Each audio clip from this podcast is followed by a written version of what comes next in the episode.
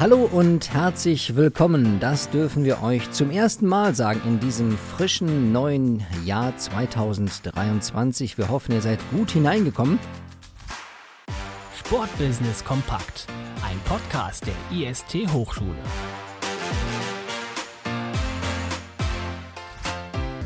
Und wir haben uns über den Jahreswechsel viele Gedanken gemacht, wie wir euren Podcast Sportbusiness Kompakt noch attraktiver machen können.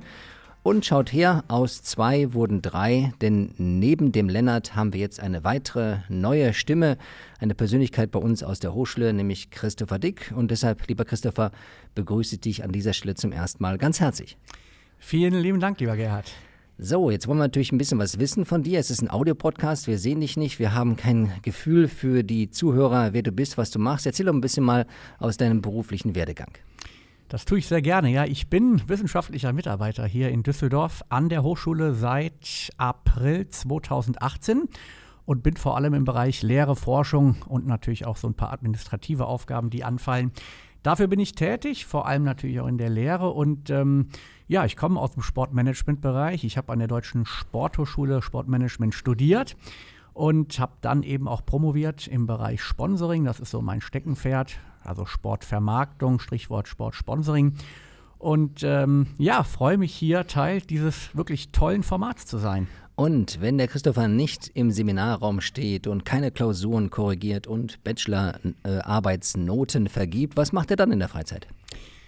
Ich versuche noch sportlich aktiv zu sein, auch wenn ich. Wie man sieht. Na, vielen Dank für die Blumen. Auch wenn ich gestehen muss, dass das äh, deutlich aufgrund der ja, Zeit äh, deutlich weniger geworden ist. Ich versuche äh, noch sportlich mich zu betätigen. Ich fahre sehr, sehr gerne Ski. Ähm, ich spiele sehr gerne Tennis. Ähm, auch hobbymäßig, also nicht im, nicht im Leistungssport, aber ich, ich sage immer ambitioniert. Und ähm, ja, mache gerne Musik, äh, bin da auch als Schlagersänger äh, unterwegs so ein bisschen, also bin auch so im kreativen, künstlerischen Bereich noch tätig ja, das sind so meine Hobbys und mein Werdegang. Und möglicherweise wird die eine oder die andere Zuhörerin fragen, ob der Christopher schon vergeben ist oder ob man sich noch Mühe machen kann. Ich bin vergeben, ich bin glücklich vergeben, lieber Gerhard. Äh, von daher kann ich auf diese Frage ganz eindeutig antworten. Okay, was erwartest du von diesem Sportjahr 2023? Gibt es Events, auf die du dich freust, privat oder eben einfach aus Interesse? Also zunächst mal muss man rückblickend sagen, dass wir natürlich jetzt erstmal eine, wenn auch umstrittene, umstrittenes Großevent hatten mit der WM in Katar. 2023 für mich persönlich, ich bin ja auch selbst Fan eines Vereins, äh, erster FC Kaiserslautern, ich stehe dazu. Ein Teufel, ein roter Teufel. Ein roter Teufel, schwierige Zeiten in den letzten 20 Jahren durchlebt. Momentan sieht es ja wieder etwas besser aus. Äh, von daher, darauf freue ich mich natürlich.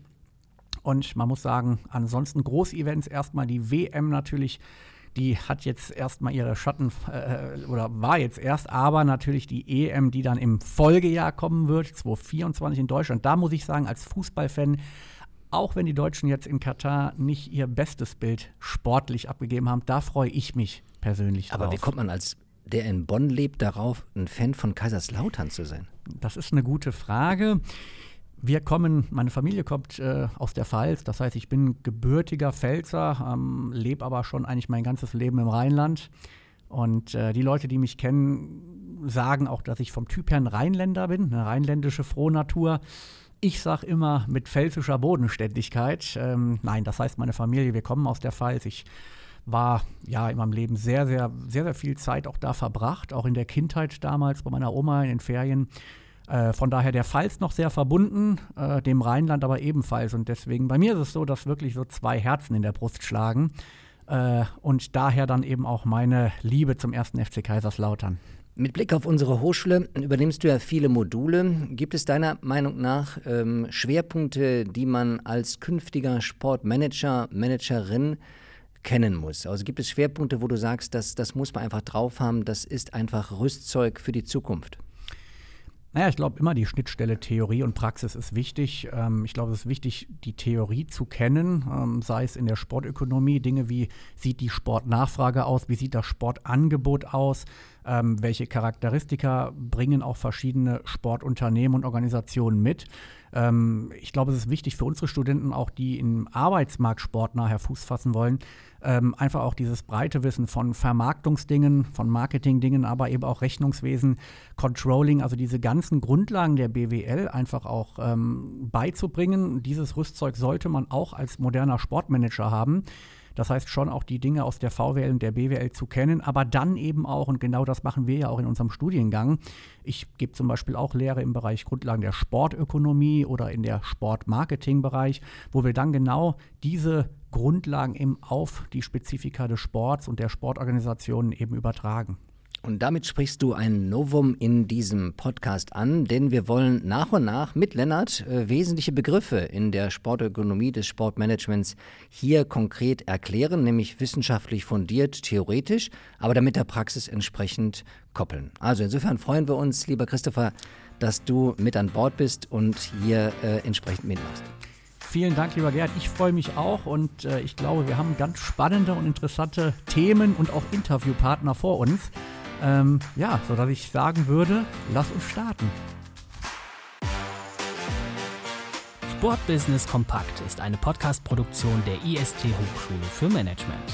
Wenn du noch mehr über das Thema Sportbusiness erfahren möchtest oder dir eine berufliche Zukunft im Sportbusiness vorstellen kannst, dann schau dir doch mal unsere Weiterbildungen und Studiengänge an. Die findest du unter ist-hochschule.de.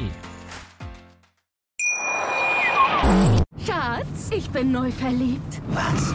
Da drüben. Das ist er. Aber das ist ein Auto. Ja, eben. Mit ihm habe ich alles richtig gemacht. Wunschauto einfach kaufen, verkaufen oder leasen. Bei Autoscout24. Alles richtig gemacht. Wie baut man eine harmonische Beziehung zu seinem Hund auf? Puh, gar nicht so leicht. Und deshalb frage ich nach, wie es anderen Hundeeltern gelingt, beziehungsweise wie die daran arbeiten. Bei Iswas Dog reden wir dann drüber. Alle 14 Tage neu mit mir, Malte Asmus und unserer Expertin für eine harmonische Mensch-Hund-Beziehung, Melanie Lippisch. Iswas Dog mit Malte Asmus. Überall, wo es Podcasts gibt.